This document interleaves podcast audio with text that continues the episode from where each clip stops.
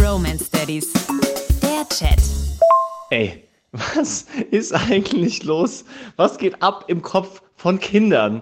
Gerade eben ist der Boy mit einem nassen Waschlappen aus dem Bad gekommen und sagt so, Kopf sauber machen und fährt der Bambina mit dem Waschlappen über den Kopf. Und wir dachten so, krass, voll fürsorglich. Das hat er ja noch nie gemacht. Klar, abends kann man mal den Kopf waschen, natürlich, auch die Ohren und das Gesicht, mega cool und haben ihn dafür gelobt. Und dann sagt er so, oh, mir fällt gerade was ein. Und jetzt machen wir ein Rätsel draus. Was ist ihm eingefallen? Was ist in seinem Kopf, was ihm noch eingefallen ist? Du immer mit deinen Waschlappengeschichten. Ich vermute, das war der Waschlappen, den du damals auch verwenden wolltest, der mit dem Pinguin. Und aus irgendeinem Grund hast du gesagt, den darf er nicht mehr nehmen. Huh?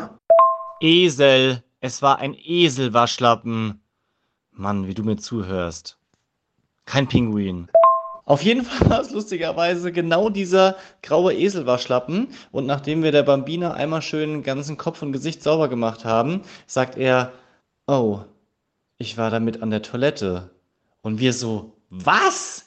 Und haben gedacht, das wäre irgendwie ein schlechter Gag gewesen, gehen ins Bad und wirklich überall so Wassertröpfchen streifen. Also auf dem Deckel, an der Brille, innen drin.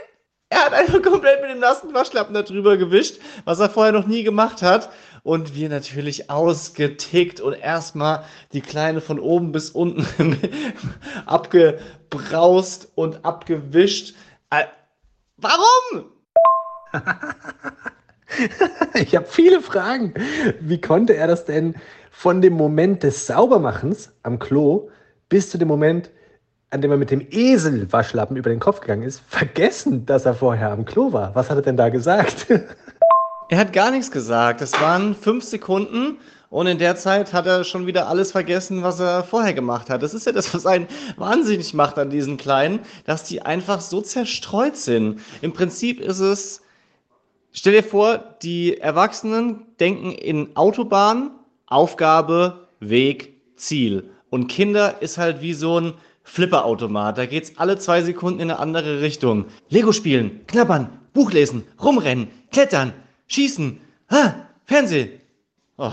Deep Romance Daddies.